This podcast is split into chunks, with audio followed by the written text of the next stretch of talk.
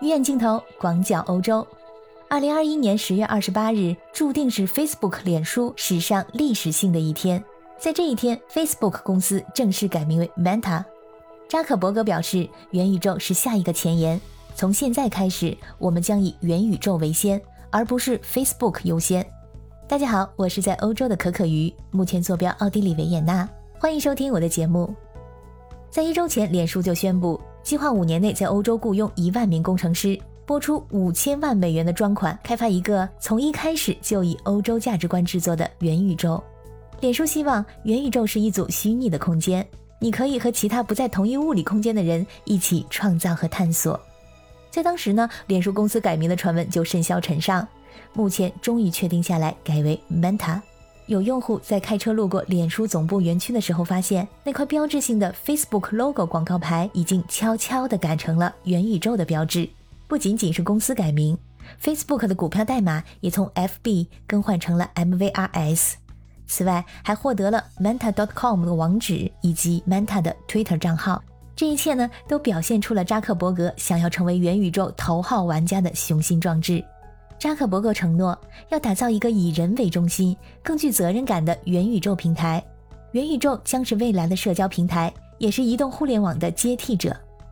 他同时呢，还展示了自己的虚拟化身，在虚拟世界中，他穿梭在不同的场景，和诸多的亲朋好友交流互动。此外，他也强调，打造元宇宙并非是短期可以实现，也不是 Facebook 一家公司就能完成的，需要诸多领域科技公司的共同协作。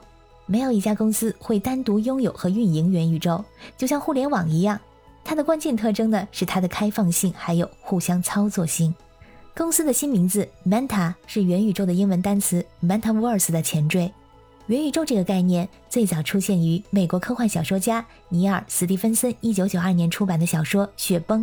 它的英文词汇 Metaverse 由 Meta 超越和 Universe 宇宙这两部分组成。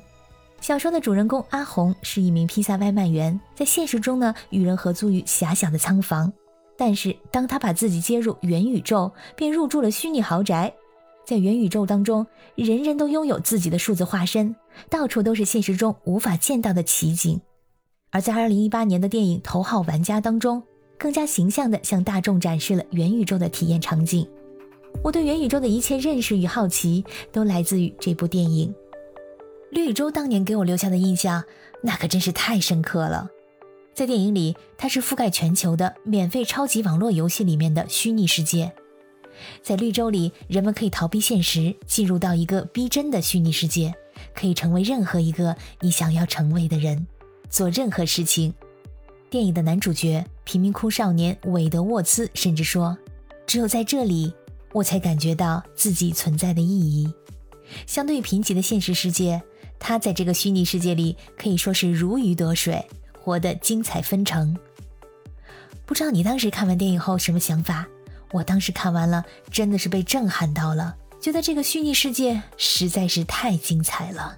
在这里，唯一限制你的是你自己的想象力，你可以做任何事情，去任何地方，没有阻碍。你可以在金字塔上滑雪，也可以和蝙蝠侠一起攀登珠峰。在电影中，人们是通过 VR，也就是虚拟现实头盔进入绿洲。在我们的现实当中，有许多科技巨头认为，互联网的未来正是类似的虚拟世界。只不过，我们这个虚拟世界的名字不是绿洲，而是元宇宙。可以想象一下，有这么一个与现实世界平行的虚拟世界，我们可以在其中呢，与电脑生成的环境和其他人交流互动。一切都以沉浸的方式进行，使人们在这个平行世界中的互动与现实生活中尽可能的相似。这就是元宇宙。与其坐在电脑前面上网，人们可以使用穿戴式装置进入这个元宇宙，连接着各式各样的数字环境的一个虚拟世界。元宇宙的这个虚拟世界能够应用在任何实际的方面，比如说，你可以在里面工作、和朋友相聚、看演唱会、看电影。或者就是只在里面逛逛看看。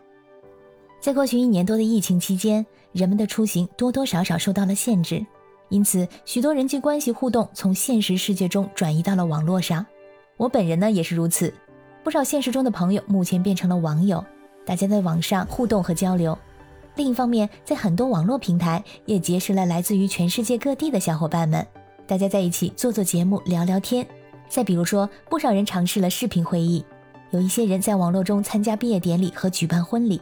最著名的还得数2020年5月加利福尼亚大学伯克利分校的毕业典礼。因为新冠疫情，加州大学伯克利分校的毕业生们无法参加正常的毕业典礼，一百多位学生却想到了一个颇有创意的解决方案。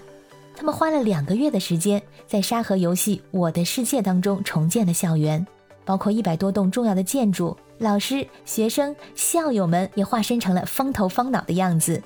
虽然使用虚拟的游戏界面，但是许多细节又无比的真实。涌入体育场的卡通人物，在屏幕之外都能对应到的真实的学生。发言致辞的也是现实中的伯克利分校校长。每个学生在游戏中把帽子抛向了高空。人们发现，虚拟世界未必就是虚无的，他们也可以对现实产生影响。所以说，建立新型社交关系这事儿，没准儿有戏。在一些大胆的想象中，它不仅是真实世界的补充，甚至可以替代现实。元宇宙最终会催生线上线下一体的新型社会关系。虽然说关于元宇宙有很多不同的想法，但是大部分认为人与人的社交互动是它的概念核心。正如今天的互联网不属于任何一家企业，元宇宙如果成真，也不是任何企业独占得了的。而扎克伯格无疑是其中的领跑者，他预计未来几年每年都会投入更多的资金。由于要加大人员和基础设备投资，明年公司的总支出将增长二百七十亿美元，达到九百七十亿美元。而网络基础设施和数据中心等资本支出将增长百分之八十。扎克伯格野心勃勃，想要成为元宇宙的头号玩家。好，亲爱的小耳朵们，如果你们对元宇宙有任何的好奇和想法，欢迎在留言区里给我留言，我们来一起谈一谈元宇宙。感谢你的收听，我们下次再见。